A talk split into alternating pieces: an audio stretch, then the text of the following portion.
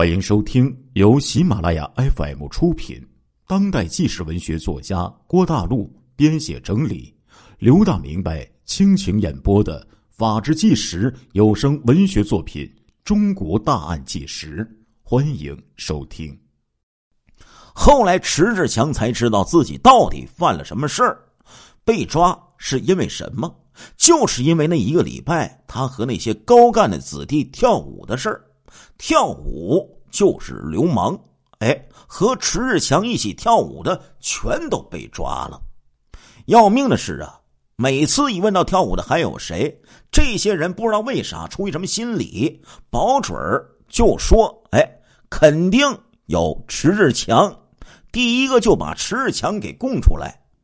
这莫名其妙的迟日强就成了这伙人领头的了。公安同公安局的同志就跟这个迟日强说：“你要主动交代，你别等别人说了，你可就被动了。那那年代呀，那真要被动了，老铁，啊那可真能被枪毙、被杀头啊！咱不说了吗？迟日强的老爸呀，也是公安系统的警察呀，还是一个公安局的分局的局长呢。他老爸也来了，然后呢，这个警察就说：‘你不讲实话。’”你对得起你的爸爸吗？当时那些人呢？那个年代人都老实，迟志强也老实，心想：这多大的事儿啊？不就是我婚前和这个女人发生了关系吗？你情我爱的吗？哎，就坦白从宽，把这个事儿啊说的是一干二净，全都交代了。迟志强觉得心里也放轻松了。其实老铁哈，按现在来说，他这事儿这不叫事儿啊。而且和他关系有关系的只有两个女人，都是自愿的，不存在什么强奸或者什么耍流氓啊。跳舞倒是有这个事儿，但是更谈不上什么聚众淫乱呢。而且涉案的都是那些高官子弟和什么明星。公安部门呢，其实也想低调处理，释放迟日强回去接受单位的纪律处分就可以了。可是啊，老铁呀。没想到啊，舆论呐，哎，舆论这个东西太厉害了，那可以说呀，一篇报道就改变了迟日强的命运了。哎，过了若干天，有一个有一个大报的记者呀，就是国家大报的记者，谎称是公安局的上级，哎，来了解情况了，来采访迟日强。迟强一听说是上级。心说：“就怎么把自己放低身份吧，或者贬低自己来说吧。”哎，迟志强出于这个心理呢，就了做了一大堆深刻的检讨，还有这严厉的自我批评。其实就是和喜欢自己的女人，哎，睡了那么一觉。自己说了：“我追求资产阶级生活方式，我享受资产阶级的享乐，我向往奢华的生活。”哎。没想到石志强这一番自我批评出事儿了，到了这个记者手里，大笔一挥，这个无良记者把这些事儿啊添油加醋的又报道了，全部都成为了石志强的这些这些恶行和罪行。法院还没有开始审判呢，这边报纸就出来了，大标题：银幕上的新星。生活中的罪犯，文章里呀，真是胡写一通，就把这个迟日强写成啊，如何欺骗这些天真无知的姑娘们，把他们带到红旗车中集体淫乱，甚至是强奸、轮奸呐。报道一出啊，举国哗然呐。那时候老百姓可不是现在这种媒体的观念呐，那时候报纸一出，所有的老百姓全都相信呐。原来这个迟志强是一个衣冠禽兽，这样的人还留着干什么？赶紧枪毙呀！哎，文章其实出来以前呢，公安局已经试图低调处理这个事儿了。他们给这迟志强单位打电话，说这迟志强这个案件呢没有受害者，顶多呢就算一个生活作风不好，你们把迟志强接回单位去教育。接到电话之后啊，当时这个迟日强这个厂子的保卫处的处长刘世荣，也是当年一部影片特别火爆的影片，叫做《英雄儿女》里的演王成的这个刘世荣，立即就出发，可以说是星夜兼程往这边赶。当时啊，这个长春就是他工作那地方，到南京要两天。哎，就这么巧，就他们来接这个刘世如这个途中，新闻报道就铺天盖地的出来了。短短一天时间里呀，全国各地无数电话打到南京市的公安局，电话当中就说：“像迟志强这样的败类、退化分子，这样肮脏的人。”还留着干什么？我们都在等着他被公审，等着他被枪毙。哎，这样的电话呀，打到公安局，打到省委，打到省政法委，公安局也没有办法了呀。私下就对这个迟志强单位的人说：“现在不行了，这媒体这么报道，我们现在不敢再提放人的事儿了。”哎。还得说是迟志强这个厂子的这个厂长的水平高，他给公安局啊打电话说：“你们既然已经决定要放人，就说明事情不严重，怎么能受到舆论的左右呢？”对方的回答是什么呢？不行，现在上级很为难，迟志强不能释放。哎，这个案子就因为媒体的不良报道，导致这个案子没办法收场了。后来呢，又追加了一条，迟志强，哎，这个案子按照流氓罪来处理，要不然全国人民都不会答应的。所以呢，迟志强这一伙跳舞的男女青年全部被以流氓罪判处，红旗车轿车里那些女孩子，哎，也是无一幸免呐。很多事情都是迟志强不知道的。后来呀，到了这劳改队才知道的，那张报纸也是事后多年，迟志强才看到的。读完之后，那迟强气得疯了呀，把报纸撕得稀碎。法院专门啊，还为这个事儿呢，给迟强写了个内参，说什么呢？中国什么什么报严重干扰司法审判程序，在法院判罪之前，报纸无权定性。强奸、轮奸，但是没用。为什么？当时那个年代，所有老百姓的心理已经被这个报纸给影响了。报纸代表的就是官方立场，报纸说的就是法院说的，没什么两样。老百姓啊，搞不清楚法院最后的判决，他们已经给迟日强就贴上了强奸犯。这个标签儿，迟志强啊，就开始了这样的牢狱生涯了。全家人呢，甚至是女朋友，也是被严重的打击呀。一开始，迟志强说：“我想死的心都有啊，而且已经有了一个空姐的女朋友。”这下不用说，吹了。他的父母气得要命，哎，冲到这个迟志强的父母面前大骂：“你们家！”养了这么个畜生，害了我女儿。迟强当然不敢怪这个女朋友的父母了，在这件事情当中，他女朋友也是受害者呀。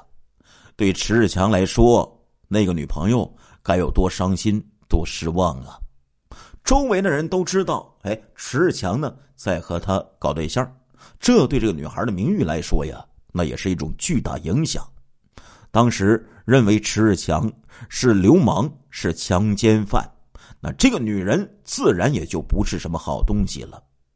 迟志强说：“我入狱半年之后，那个女朋友就嫁人了。嫁人的原因就是一条，因为追求她那个小伙子表态说我不追究你和迟志强谈过恋爱。”迟志强在这个监狱当中的遭遇呀，也和这个普通人的遭遇不一样。在劳改队呢，这迟志强说：“我干起活来就像是一块沉默的石头。什么煤矿的采石场，我把这个山上巨大的石头运下来，砸成小石块，然后砸到我虎口都震裂了。我是一边干活一边掉眼泪，那个煤黑的脸上啊，流出都是两道这个雪白的泪痕。什么果园啊、茶厂、大田呢，我是真干呢。迟志强就是想通过这些高强度的这些工作呀，来摆脱自己内心的痛苦。有一次呢，这劳改队呀带着这个迟志强去煤场，两边人山人海，都在指着这个迟志强，戳戳指指的说“强奸犯”。哎，在这种巨大的耻辱之下，迟志强可以说是整日泪流满面。哎呀，所以呢。就认命了，服刑。他说：“这辈子当公民，哎，当演员都没被记过功，反而在劳改队被记了三次大功。当时迟志强只有一个念头，就是要回到演员的队伍中去。八十年代呀，一个工人的职位都很珍贵了，别说是个演员了。迟志强坚信自己呀是个好人，他要回到工作岗位上去。他说：因为表现良好。”我呢，这个四年徒刑啊，被减刑一年半，提前释放出狱了。出狱以后，迟日强的生活呀，依然很艰难。出狱之前呢，是狂喜，盼望着重新获得自由。真的到了出狱那一天呢，迟日强茫然的不知道怎么办好了。他走不动，两条腿一条都迈不开，铁门都出不去。迟强心说：“我去哪呀？回家，我多丢人呐！我爸我妈见到我，得多难受啊！回厂子吗？哎呀，好家伙！我现在见个人，都得有个地方钻进去，别说见着熟人了，太丢人了。哎，这时候门口呢还有记者，哎，还有来接他的人。当时迟志强写的歌声当中，一步一步走出监狱的门。”这些歌啊，都是这么来的呀，是他真实的写照啊。劳动队的这个鉴定就说，迟志强属于在运动中哎处理过重，建议回厂。有这么一个鉴定，又有在狱中三次立功的记录。长春电影制片厂啊，很爽快的就接受了迟志强的归来，但是同时也说明了，回来呀不能马上。进剧团，还得下放到车间呢，过渡一下。这是一条最难的路了。他以前那些好朋友，后来大大大明星，什么潘虹啊、刘威啊、刘晓庆啊，什么每天呢都在他眼前晃来晃去的。迟志强戴着墨镜啊，每天也不敢和这些人打照面那些人在拍戏，他却拉着大车，这家送煤，那家也盖盖房子，那家去修修电灯。哎，总之啊，做一些临时的工作。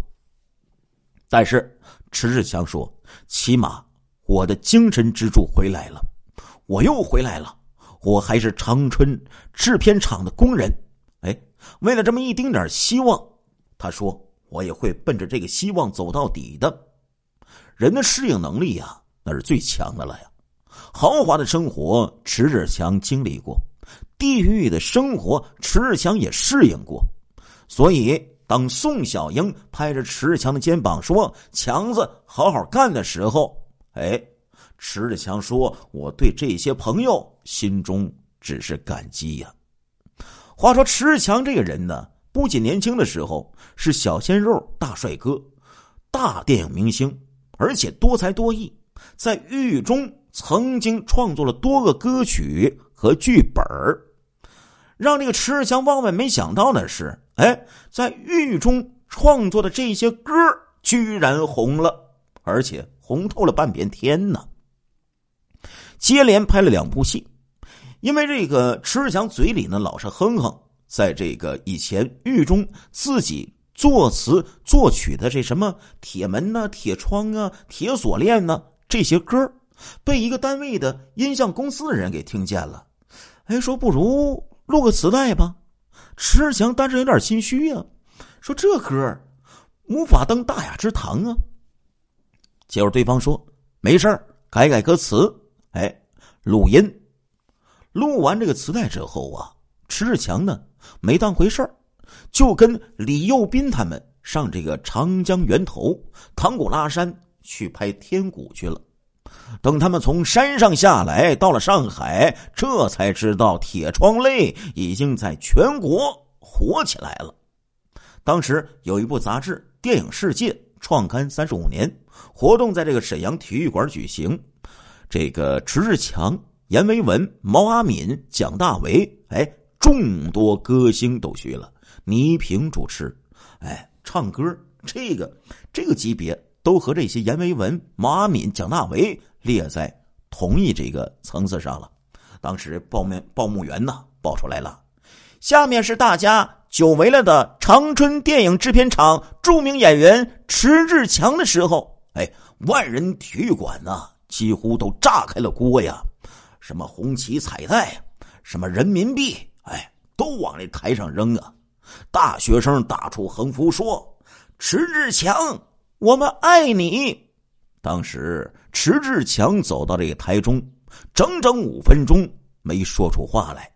后来迟志强每唱一句，台下呀都是欢声雷动。哎，迟志强唱不下去了。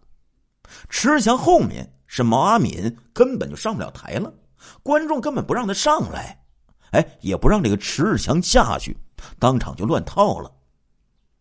馆长当时说呀：“沈阳体育馆只有两次这么欢呼过呀，一次呢是郎平，哎，率领女排女排夺冠五连胜在这里，再一次就是你迟志强啊，这种情景呢，连迟志强自己都觉得不可思议。”他说：“哎呀，本来是去打麻雀，结果弄了老虎回来。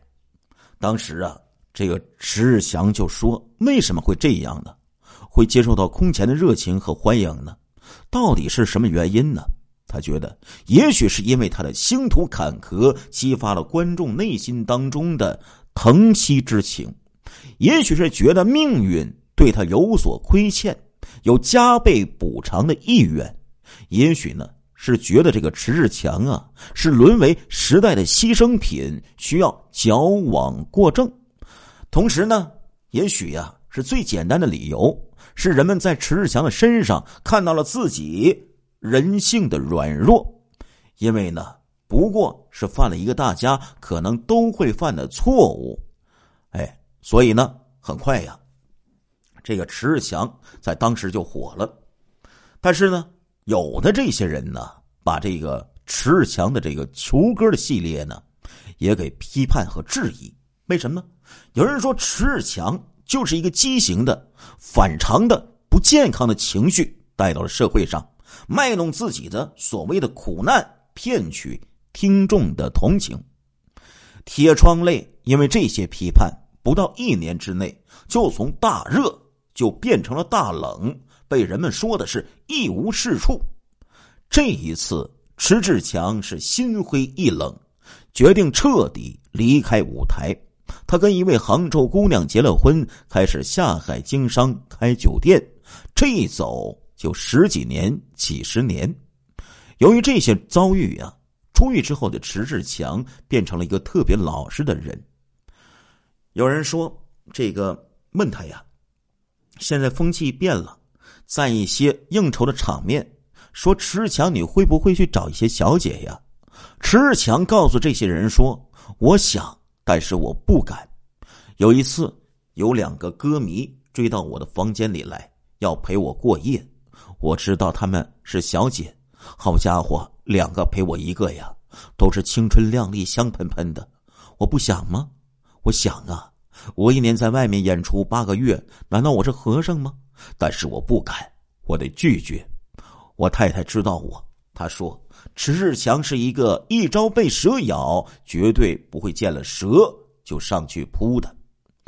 但是迟志强也感慨呀，看着周围的人当着太太的面搂着别人的老公老婆，哎，然后那老公老婆的乱叫，迟志强就想：这个世界真是彼一时，此一时了。要是我晚生二十年，一定不会坐牢啊！亲爱的听众朋友们，这一集的《中国大案纪实》播送完了，感谢您的收听，我们下一集再见。